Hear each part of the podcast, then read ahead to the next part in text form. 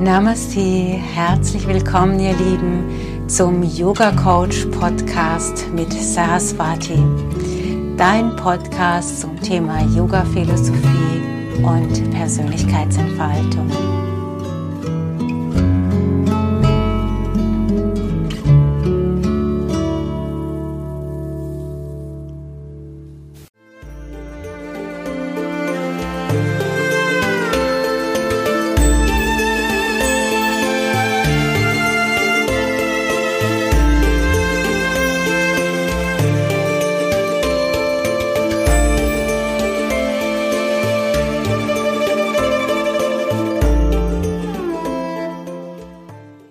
Namaste, liebe Zuhörerinnen und Zuhörer. Namaste, liebe Saraswati. Herzlich willkommen zu unserem Yoga Coach Podcast. Namaste, Rebecca. Namaste, ihr Lieben. Wir greifen heute einen äh, Wunsch auf von einer Hörerin von uns, die sich gewünscht hat, äh, über das Thema Loslassen zu reden. Ähm, und das finde ich super, weil ähm, auch genau mein Thema. Ich, also ich, ich verzweifle da in diesen Selbsthilfe-Ratgebern und so steht ja immer so, lass doch los. Am liebsten noch mit einfach und dann sitzt du da und denkst so, ja genau, nicht. Ähm, das kann einen schon zur Verzweiflung äh, bringen. Ähm, wie lässt man denn am besten los? Also erstmal denke ich, loslassen hat halt keinen, also wir haben halt keinen Schalter, der loslassen heißt, den ich dann einfach umklicke, sondern loslassen ist immer ein Prozess. Und ähm, wie lasse ich los, indem ich äh, nachschaue, was, also erstens mal, was möchte ich loslassen? Ist es loslassen oder ist es eine Flucht? Ist es abhauen?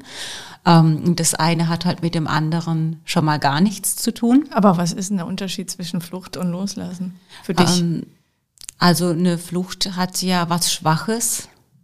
Und äh, dann hat es bedeutet ja auch, dass ich mich mit dem Thema nicht auseinandersetzen möchte oder kann und deswegen die Flucht antrete. Ich setze mich also nicht auseinander. Und äh, loslassen, da gehört schon eine, ein großer Prozess dazu. Das heißt, ich habe mich intensiv mit dem Thema auseinandergesetzt und habe dann eine innere Reife entwickelt, was es mir ermöglicht, loszulassen. Mhm. Also aus einer Kraft heraus, aus einer Stärke heraus. Was ist denn der erste Schritt? Also es ist so pauschal zu sagen, ist schwierig, weil wir sehr viele Dinge loslassen können. Aber ähm, so allgemein gesprochen ähm, würde ich schauen, was macht es mir denn an der Stelle jetzt gerade so schwer loszulassen? Verwechsle ich vielleicht gerade etwas äh, im Sinne von, geht es, ähm, ja, zum Beispiel, wenn es um Liebe geht, muss ich wirklich die Liebe loslassen oder muss ich nur die Person loslassen? Also nur die Person loslassen.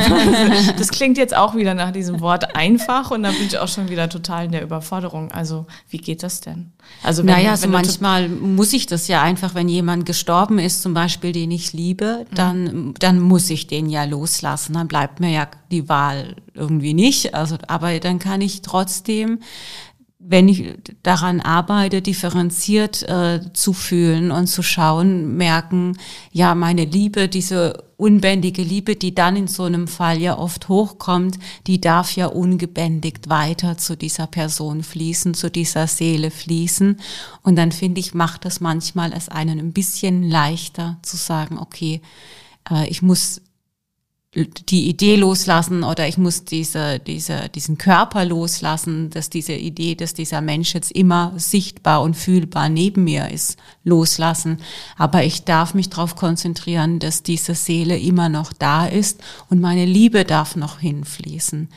Und ich finde manchmal in diesem Trauerprozess ist es schwierige, wenn man glaubt, man darf jetzt nicht mehr lieben. Man muss das auch irgendwie abschneiden. Mhm. Im ersten Moment ist das so ein Reflex dem, den es vielleicht einem leichter macht, das auszuhalten, aber ähm, langfristig ist es definitiv ähm, leichter, ähm, sich mit dieser Liebe auszusöhnen und mal diesen Schmerz zu spüren, den es für mich bedeutet, also diesen Trauerprozess auch bewusst zuzulassen.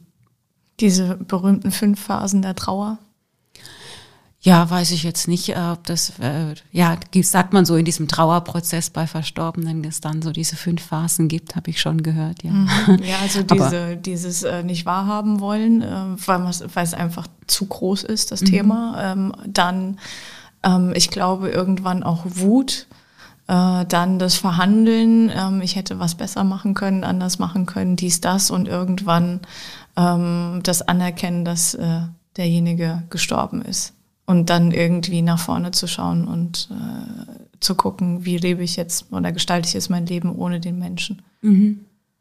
Ja, kann man so in Phasen unterteilen, ja. Ja, und äh, okay, jetzt sind wir bei, bei Trauer und, und, und Liebe. Wenn jemand gestorben ist, dann, dann ist das gut für den konkret Betroffenen jetzt erstmal nicht abgeschlossen, aber wenn ich das jetzt vergleiche mit jemandem, der Liebeskummer hat, der, der sieht ja noch die ganze Zeit denjenigen unter Umständen, mhm. ähm, den er liebt. Äh, bei einem, bei einem Verstorbenen, den sehe ich nicht mehr, da weiß ich irgendwann, der kommt auch nicht mehr zurück physisch.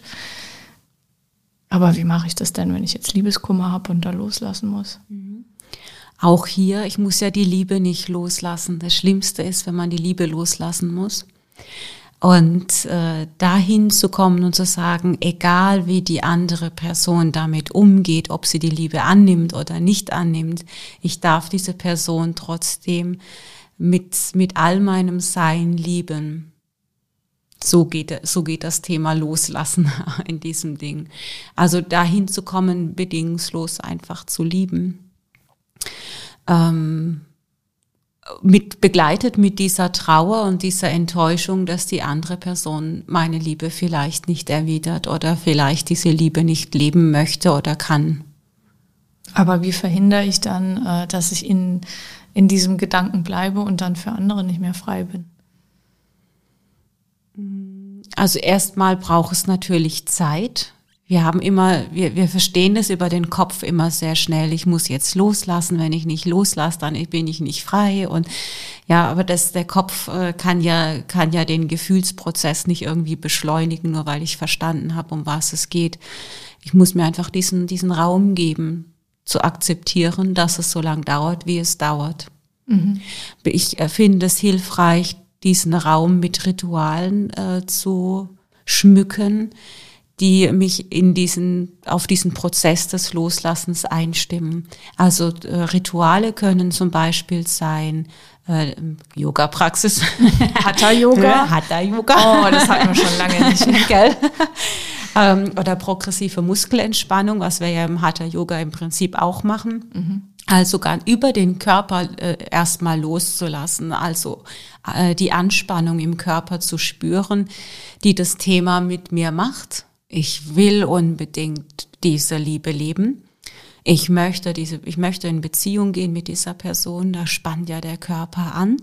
Und dann nochmal ganz bewusst nachzuspannen an der Stelle, wo ich reflexartig festhalte. Bei manchen ist es der Psoas, bei den anderen ist es, sind es die Schultern oder der Nacken oder sonst wo.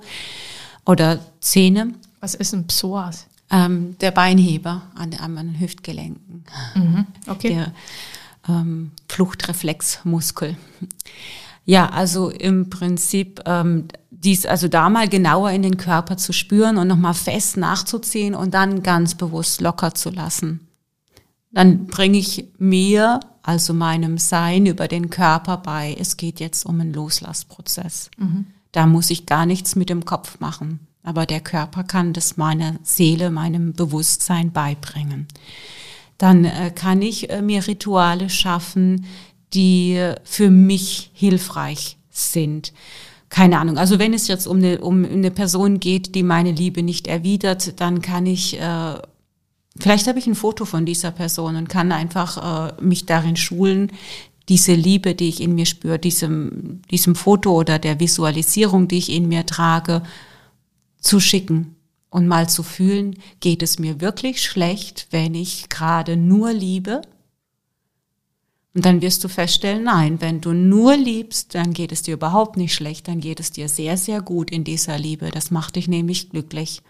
Erst in dem Moment, wo das Ego greift, fängst du an zu leiden, weil das Ego möchte die Beziehung. Mhm. Oder vielleicht ein kindlicher Anteil, der, der ähm, die Vorstellung davon hat, dass Liebe immer gelebt werden muss, möchte diese Beziehung. Und natürlich weiß ich aus eigener Erfahrung, dass das ein schmerzvoller Prozess ist, aber es ist auch ein sehr heilsamer und tiefgreifender Prozess, wenn man die Möglichkeit hat, ähm, eine unerwiderte Liebe zu bearbeiten weil da hängen ja auch Kindheitsthemen dran. Welche Kindheitsthemen? Ja, un unerwiderte Liebe. Ein Kind ist, äh, die, die Liebe von einem Kind ist bedingungslos zu den Eltern, ist völlig tief und frei und egobefreit. Und äh, die Eltern stecken ja schon im Ego. Das heißt, sie können ihre Liebe oft nicht so bedingungslos erwidern, wie das das Kind lebt.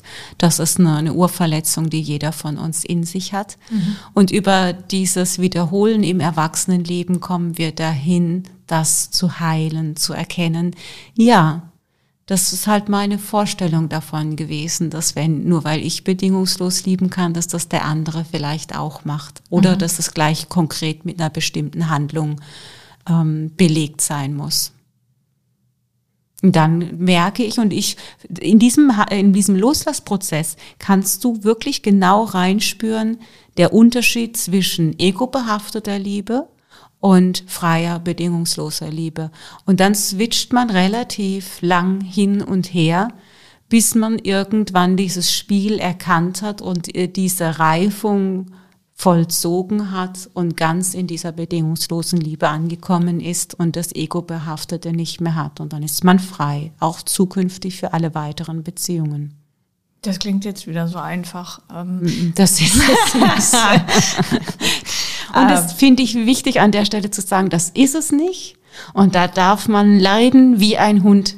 Und dann liegt man halt im Bett und leidet mal. Und dann holt man sich aber wieder raus und sagt, okay, aber ich stärke diese Liebe, die ich mir habe. Das ist ein ganz, ganz großes Potenzial, das man ja dann in dem Moment in sich entdeckt hat. Weil wie viele Menschen können so tief und so leidenschaftlich lieben?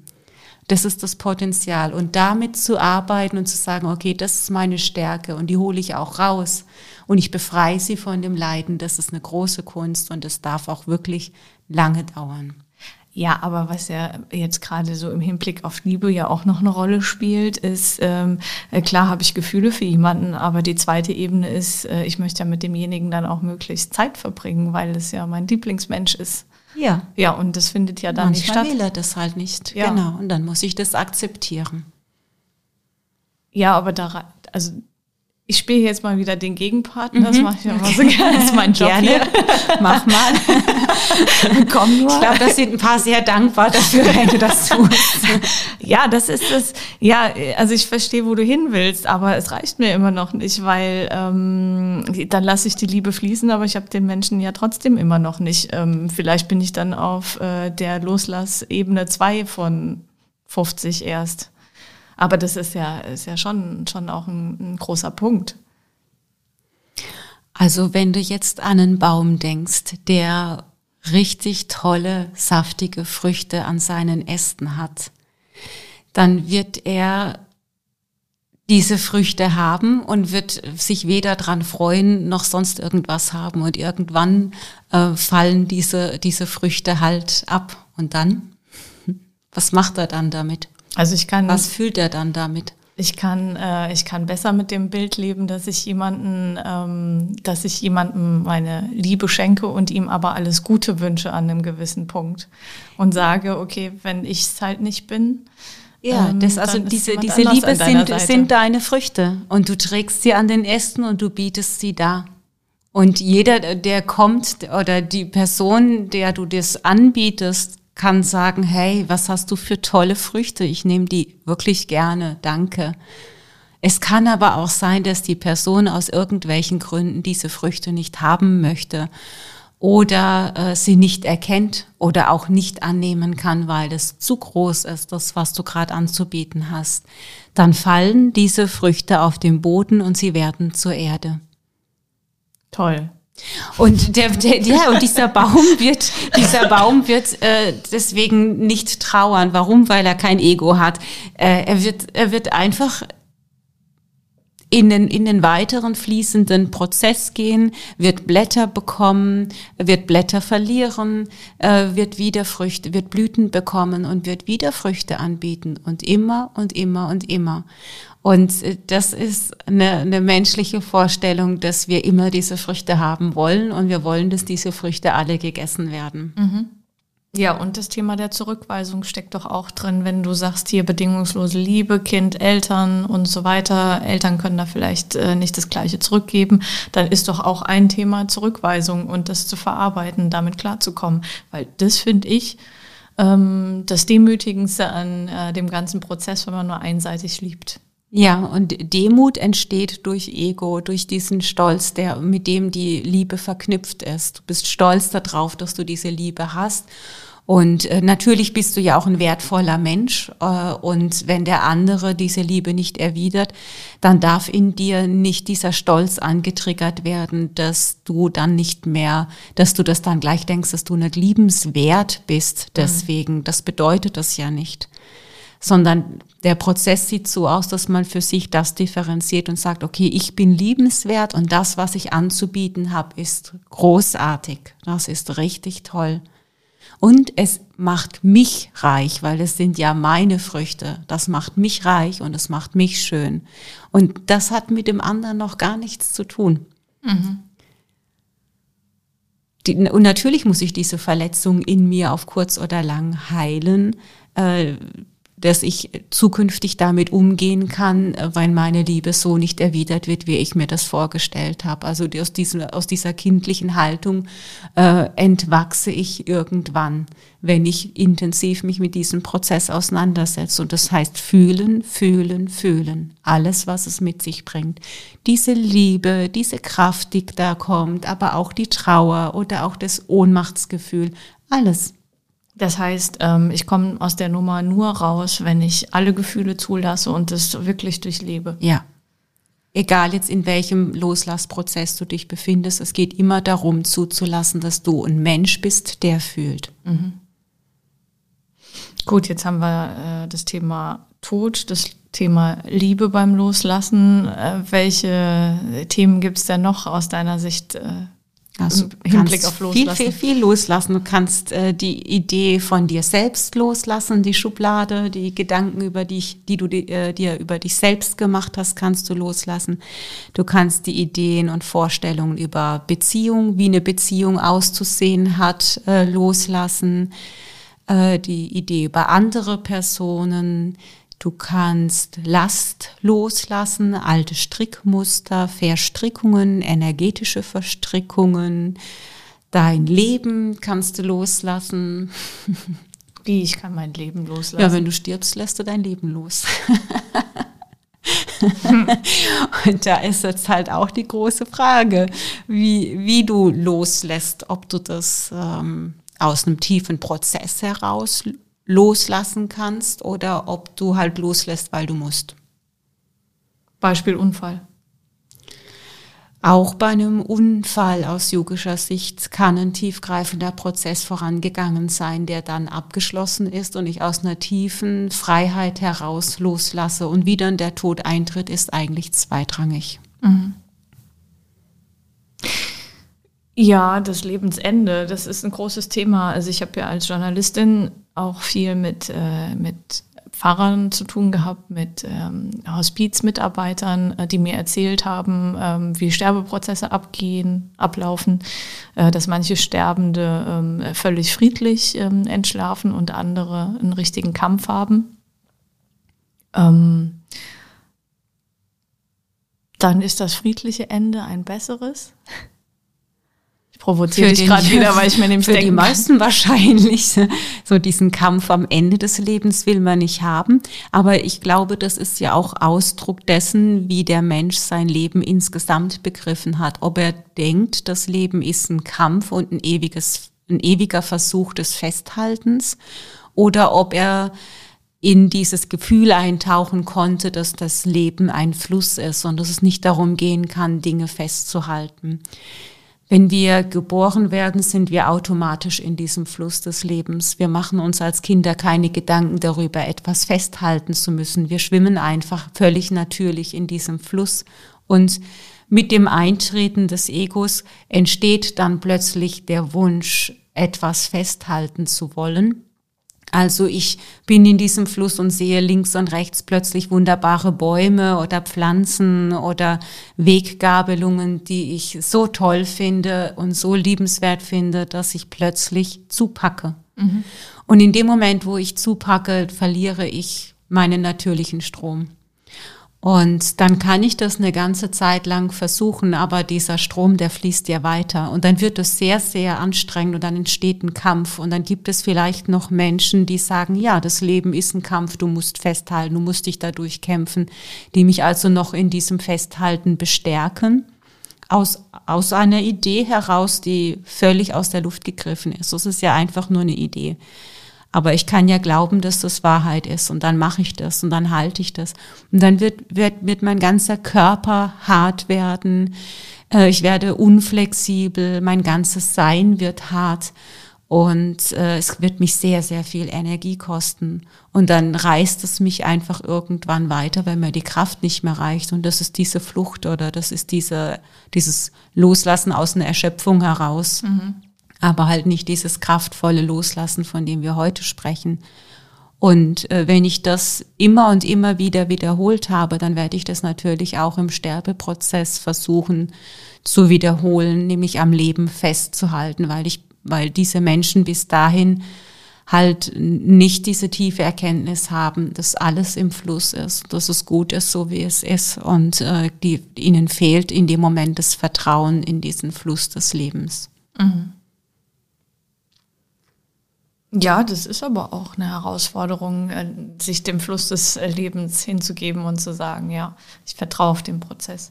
Ja, weil das immer wieder auch mit, mit dieser Trauer eben verbunden ist. Also ich bin ja dann sicherlich auch an meinem Lebensende traurig darüber, dass es zu Ende ist. Und trotzdem kann ich dahin kommen zu akzeptieren, dass es so ist und vielleicht sogar eine Freude darüber empfinden auf einer ganz anderen Ebene. Und das ist für uns Menschen, glaube ich, oft verwirrend, dass wir beide Gefühle nebeneinander in uns haben können in diesem Loslassprozess. Mhm. Jetzt sind wir schon wieder beim Tod gelandet. Irgendwie dreht sich heute immer nur um Liebe und Tod. Ja, so wie es im Real Life ist. Du hast, äh, du hast jetzt schon ähm, bezogen auf die beiden großen ähm, Lebensthemen äh, gesagt, wie Loslassen funktionieren kann. Du hast aber auch eingangs gesagt, dass man das auch, also es gibt auch bestimmt auch so ein paar, paar allgemeine Aussagen, egal was ich loslassen möchte. Ähm, progressives Muskel, Muskelentspannungsübungen hast du, hast du angesprochen. Was, was kann man denn noch generell tun? Ähm, um loszulassen. Also du hast ja gesagt, das, das entwickelt sich. Mhm. Stufe 1 ist autogenes Training ja. vielleicht, äh, auto, äh, pro, progressive Muskelentspannung. Und der Atem kann mir immer noch helfen. Also ein verlängerter Ausatmen hilft mir loszulassen. Mhm. Ähm, also die Yogis atmen dann ein und atmen doppelt so lang aus. Und das fällt vielen schon sehr schwer, dieses lange Ausatmen. Ähm, also dann lerne ich auch auf einer tieferen Ebene loszulassen. Dann hilft mir das Bewusstsein dazu. Ähm, was möchte ich loslassen und warum fällt es mir so schwer, es gerade loszulassen? Ähm, fürchte ich die Trauer oder fürchte ich die Konsequenz? Und wenn ich die Konsequenz fürchte, dann kann ich äh, mir ja überlegen, okay, was macht mir an dieser Konsequenz so viel Angst und kann ich jetzt heute nicht vielleicht doch damit umgehen? Vielleicht war das nur früher so, dass ich nicht damit umgehen konnte, weil ich ein Kind war, aber heute kann ich es vielleicht. Mhm. Oder fürchte ich, ähm, das ist ja auch immer die Frage, auf welcher Ebene lasse ich was los ja, also gibt es Abhängigkeiten zu einer bestimmten Person und kann ich sie deswegen nicht loslassen? Und kann ich äh, dann dafür sorgen, dass ich diese Abhängigkeiten aus dem Weg räume? Du meinst rein physisch, also äh, finanzielle Abhängigkeiten? Zum Beispiel finanzielle, berufliche, emotionale Abhängigkeit, da gibt es ja ganz viele Formen. dann würde ich eher dran arbeiten, diese Abhängigkeit loszulassen, damit ich äh, dann hinterher den, den Mensch oder die Situation, äh, die unglückliche Ehe oder der unglückliche Job loslassen kann. Mhm. Also die Frage lautet, was, was bringt's mir denn jetzt im Moment, dass ich nicht loslasse? Welche Vorteile habe ich denn davon? Im ersten Moment wirst du vielleicht sagen, ja gar keine, ich leide ja gerade zum Beispiel, weil der Job gefällt mir nicht oder die Beziehung tut mir nicht gut. Aber dann musst du halt tiefer schauen, ähm, dass auf einer tieferen Ebene gibt es äh, wohl irgendwo eine Abhängigkeit oder einen Grund, weswegen du das nicht machst. Ja klar, meistens ist es doch, dass man das gewohnte Setting einfach gerade nicht verlassen kann oder nicht verlassen will, weil man eine gewisse Routine auch braucht. Also wenn beispielsweise um einen herum alles äh, zusammenbricht, dann äh, tendiert man eher dazu, in der Beziehung beispielsweise zu bleiben, die, die eigentlich zu Ende ist. Nur, dass man noch noch ein Stück Routine im Leben hat. Ja. Weil man sich festhält, weil man den Halt im Außen sucht. Also ist das die Abhängigkeit dass ich mich an jemanden, an eine Person festhalte oder an eine Situation festhalte, was eine Illusion ist. Und spätestens, wenn du tatsächlich im Sterbeprozess ist, deswegen ist es für uns Yogis tatsächlich immer wichtig, sich das bewusst zu machen, musst du die Situation, musst du die Person oder die Beziehung ja loslassen.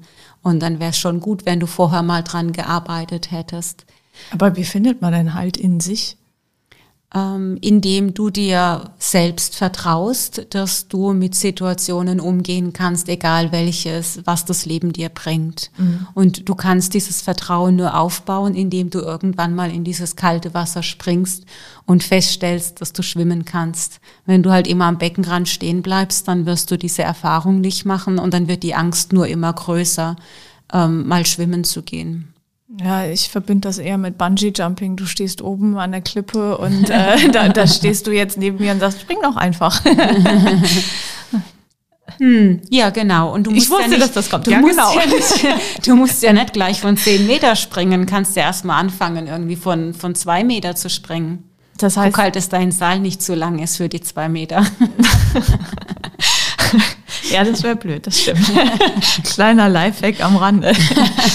ähm, das bedeutet, ich suche mir in der Konstellation einfach kleine, kleine Sachen, die ich loslassen kann, um dann irgendwann äh, das große Ganze loslassen mhm. zu können. Ja, also wenn du jetzt zum Beispiel eine unglückliche Ehe loslassen möchtest, dann kann, und dir fällt es schwer, dann kannst du äh, nicht, nicht komplett einfach sagen, von jetzt auf gleich lass jetzt los, mhm. sondern dann, dann lässt du vielleicht erstmal ähm, die finanzielle Abhängigkeit los, indem du dich drum kümmerst. Äh, wie kannst du einen Job kriegen? Wie kannst du Geld verdienen? Äh, wie kannst du auf eigenen Beinen stehen? Innerhalb dieser Beziehung. Mhm. Und dann kannst du äh, weitergehen und sagen, okay, gibt es vielleicht Kinder in der Beziehung? Ähm, kannst du vielleicht die Angst loslassen, dass es für die Kinder auf jeden Fall schlecht sein wird, dass du dich trennst? Und kannst da dir Sicherheit äh, herholen, indem du vielleicht Erfahrungsberichte liest oder mit anderen äh, Mütter oder Väter sprichst, ähm, wie deren Erfahrung dazu ist. Und dann gehst du vielleicht weiter und schaust, gibt es noch eine emotionale Abhängigkeit, die unbegründet ist. Und wenn das alles befreit ist, kannst du ja immer noch gucken, vielleicht entsteht ja dann sowas wie Liebe wieder, weil einfach diese Ängste von der Beziehung rausgeholt wurden und wenn du dann aber feststellst, nee, da passiert nichts mehr, da ist keine Liebe mehr jenseits von diesen Anhaftungen, dann ist äh, ein guter Zeitpunkt aus einer kraftvollen Position zu sagen, so, und dann gehe ich jetzt den letzten Schritt und äh, trenne mich auch räumlich. Und dann bist du so Schritt für Schritt durchgegangen durch diesen Loslassprozess. Mhm. Jetzt hast du aus der Sicht äh, von demjenigen gesprochen, der abhängig ist von jemandem beispielsweise finanziell, was, was ist denn aber, wenn du äh, das Zentrum der Familie bist und von dir alles abhängt, dann ist es doch noch schwerer loszulassen und zu sagen, ich gehe jetzt. Wenn, der, wenn andere von dir finanziell abhängig sind, wenn deine Kinder von dir ne, auf dich nicht fixiert, aber konzentriert sind. Und was ändert eine Trennung daran? Also wenn, wenn du, wenn du äh, der Geldgeber oder der emotionale Halt der Familie bist, dann wirst du das ja wahrscheinlich einfach auch bleiben, unabhängig davon, ob du in einer Beziehung bist oder nicht. Äh, du meinst im Sinne von auch Unterhalt, wenn man es jetzt aufs Finanzielle Ja, dann zahlst du halt den Unterhalt und äh, mhm. oder zahlst vielleicht sogar noch mehr, wenn du es kannst, äh, einfach weil du der Geldgeber bist und ähm, der emotionale Halt, den gibst du halt äh, deinen Kindern nach wie vor und bist trotzdem immer noch diese Säule in dieser Familie, auch wenn du dich nicht mehr in einer Liebesbeziehung mit dem Mann oder der Frau äh, befindest. Mhm. Jetzt haben wir äh, gerade ein Instrument angewendet, äh, ganz nebenbei, was aber auch äh, bewusst, glaube ich, für den Loslassprozess ganz, ganz hilfreich sein kann, nämlich, dass man bestimmte ähm, Vorbehalte hat, Ängste, ähm, einen gewissen Schritt zu gehen. Ähm, und es hilft einfach mal, diesen Weg gedanklich zu gehen, so wie wir zwei das jetzt eben gemacht haben mit mhm. den Finanzen, mit der emotionalen Abhängigkeit. Was, pass was würde passieren und das wirklich zu Ende zu denken und am Ende zu sehen, gibt aber eine Lösung dafür. Mhm. Ja. Und das kann mich noch dran hindern, loszulassen, wie du sagst, diese Angst. Mhm. Also ich finde, so ein Worst Case mal durchzudenken und vielleicht sich bewusst zu machen, selbst mit einem Worst Case könnte ich umgehen, auch wenn ich eigentlich gar nicht davon ausgehe, äh, dass er eintritt. Also sich dahin zu bringen, wird auch den Loslassprozess unterstützen. Mhm. Also überhaupt, ich denke, auch beim Loslassen geht es ja oft um Ängste. Nehmen wir mal zum Beispiel auch Krankheit. Äh, kann ich Krankheit eigentlich loslassen? Oder kann ich zumindest die Angst loslassen, die diese Krankheit mit sich bringt? Kann ich das? Also ich selbst hatte ja jetzt noch nie so eine schwerwiegende Erkrankung, dass ich jetzt aus eigener Erfahrung sagen kann, ja klar kann man das. Äh, als Yogini würde ich sagen, ja, das kannst du, weil Worst Case ist, äh, du stirbst. Und da weiß ich dann wieder, ähm, dass du kannst äh, die Angst davor loslassen oder die Angst davor loslassen, dass deine Liebsten damit nicht umgehen können, wenn du gehst, sondern ihnen zutrauen, dass sie diesen, dass sie jeweils ihre Prozesse auch schaffen werden. Reichen da die Instrumente, die wir bislang jetzt thematisiert haben, oder wäre das ein ganz anderer Weg? Also du meinst jetzt, äh, das den anderen zuzutrauen? Oder? Ja, und auch die eigene Krankheit oder die Angst vor der eigenen Krankheit loszulassen. Mm, das ist eigentlich der gleiche Weg, ja, weil es also Angst manifestiert sich auch äh, in der Muskelspannung im mhm. Körper oder in der Verdauung. Aber das hängt auch mit der Muskelspannung zu tun. Also das ähm, die Darmbewegung nicht mehr richtig stattfinden kann. Also von daher haben auch Bauchschmerzen oder Verdauung damit zu tun. Äh, deswegen sind Loslassprozesse ja oft auch begleitet mit Durchfall oder mit Übergeben oder so. Mhm. Also wenn so ein großer Schritt ansteht, dass einem dann tatsächlich übel wird davon, von dieser Vorstellung, neue Schritte zu gehen. Das ist normal. Das kann das, also wenn es sehr heftig ist, der Prozess, dann kann das, kann das äh, dazugehören. Finde ich dann auch gut, dann hilft der Körper einfach nur noch zusätzlich mit, mhm. in den Loslassprozess zu gehen, ist doch okay. Mhm. Okay. Also in dem Zusammenhang kann äh, tatsächlich auch eine Fastenkur helfen, loszulassen, sich zu entgiften und zu reinigen über den Körper. Mhm. Jetzt haben wir schon einiges zum Thema Loslassen gesagt. Was ist dir denn noch wichtig zu dem Thema? Mir ist der äh, berühmte Rucksack noch wichtig, den mhm. man so auf dem Rücken trägt. äh, da hilft einem auch das Bewusstsein, äh, Warum auch immer spannst du dir irgendwann in deinem Leben möglicherweise so einen Rucksack auf und mhm. dann füllst du diesen Rucksack in deiner Kindheit vielleicht mit irgendwelchen Barbie-Puppen oder Matchbox-Autos oder was auch immer dir in dem Alter wichtig ist. Und dann füllst du den auf und füllst du den auf und dann kommen noch andere Leute und sagen, oh, was trägst denn du da? Das ist ja ein toller Rucksack, den du da hast, der ist ja offen. Du, ich habe irgendwie voll die Probleme. Ich würde meine mal kurz dann noch oben drauflegen, macht dir doch sicher nichts aus. Nee, nee, kein Problem, mach das ruhig. Ich nehme hier alles auf, ich habe hier einen großen Rucksack. Und dann häuft sich dieser Rucksack mit einem Haufen Müll an. Und äh, da finde ich ganz wichtig, in der Meditation oder übers Bewusstsein sich mal klar zu machen, hast du diesen Rucksack? Und wenn ja, wäre es vielleicht nicht eine gute Idee, diesen Rucksack einfach mal abzulegen. Also aus Ach, einfach, mein Lieblingswort. Oh, einfach kommt's wieder. Ja, gut, aber schau mal, brauchst du heute noch Barbie-Puppen? Ja, aber dieses einfach mal ablegen. Dann äh, das darum, dann ist es einfach. Mach ja, aber bewusst, wie soll ich das denn einfach machen? Indem du dir bewusst machst, ich brauche heute keine Barbie-Puppe mehr. Ist eigentlich nicht wichtig. Brauche ich nicht. Ja, und kann ich das, äh, wenn jetzt äh, Freunde bei mir, na gut, oder Bekannte, wer auch immer, Probleme bei mir abgeladen haben und dann ähm, mhm. sage ich auch einfach. Ja, das ist doch nicht mein Problem. Es geht nicht darum, unempathisch zu sein. Aber es geht ja, du kannst den anderen nicht darin unterstützen, indem du seine Probleme auflädst mhm. und übernehmen möchtest.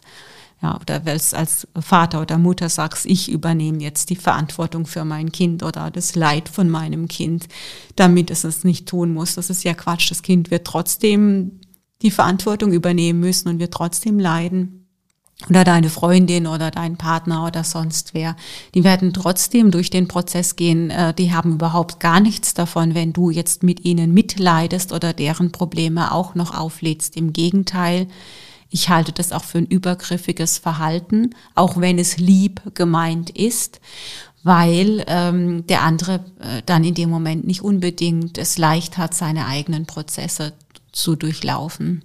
Wieso?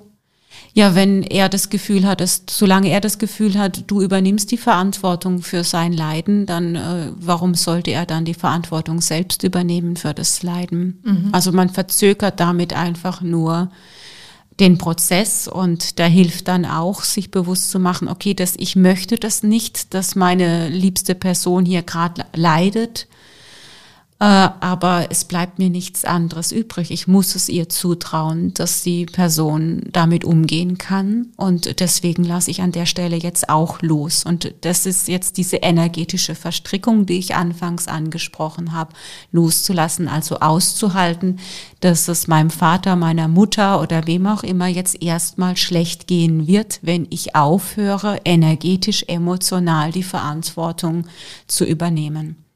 Aber ich weiß aus eigener Erfahrung, ähm, es hilft der anderen Person langfristig, weil Leid dann der Motor für Entwicklung sein kann. Mhm. Das habe ich verstanden. Und dann ist es einfach, diesen Rucksack abzulegen, wenn man es verstanden hat, wofür es gut ist, diesen Rucksack abzulegen. Ja, aber leicht ist es trotzdem nicht. Genau, deswegen dürfen diese Gefühle wieder nebeneinander sein. Ich darf traurig sein deswegen. Es darf mich auch erschüttern, den anderen zu sehen in seinem Leid. Oder ich darf das auch mitfühlend sein. Aber ich darf auch ganz viel Liebe und Zuversicht reingeben mit dem Ding. Und ich weiß, du schaffst es jetzt. Du schaffst es alleine. Du brauchst mich nicht mehr. Und ich brauche die Barbie-Puppe nicht mehr. Ja, super, dann wird mein Rucksack wieder leichter. Oder die alte Vorstellung von mir über mich, ich muss gar nicht mehr perfekt sein. Super, cool, ja, geht viel leichter durchs Leben, wenn ich nicht mehr perfekt sein muss. Und äh, ja, ich darf schwach sein, ja, ich darf Gefühle haben, ja, ich darf Emotionen haben. Super, cool, wird noch leichter, wird noch leichter. Und umso mehr du von diesem Rucksack ablegst, umso mehr übst du dich da drin, dass es wieder fließen darf, dass es wieder weich werden darf. Und ähm, ja, und dann fängt, dann kommt die Lebensfreude zurück, dann kommt die Lebendigkeit wieder zurück, weil dieser Rucksack macht dich starr und fest und klebt dich fest an. Der bringt dich dazu, in eine Ohnmachtsposition zu gehen, weil du nicht mehr kannst. Mhm. Natürlich wirst du den Rucksack wahrscheinlich nicht alles auf einmal loslassen. Wobei solche Leute gibt es. sind dann die, die sagen, ich gehe mal kurz Kippen holen und die kommen dann nicht mehr.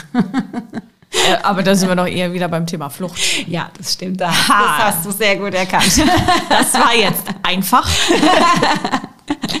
Ja, ja, wobei ich sag mal, für den Außenstehenden ist das ja gar nicht so leicht zu erkennen, ist es eine Flucht oder ist es jetzt ein tiefgreifender, starker Prozess gewesen? Ja, aber ein tiefgreifender, starker Prozess wäre für mich jetzt, ähm, dass ich äh, in dem Setting äh, bleibe, mein Leben lebe und äh, das aber anders gestalte.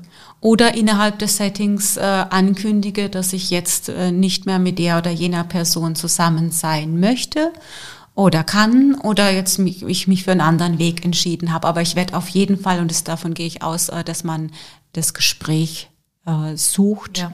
und äh, souverän ist, das innerhalb von einem guten Gespräch zu klären. Mhm.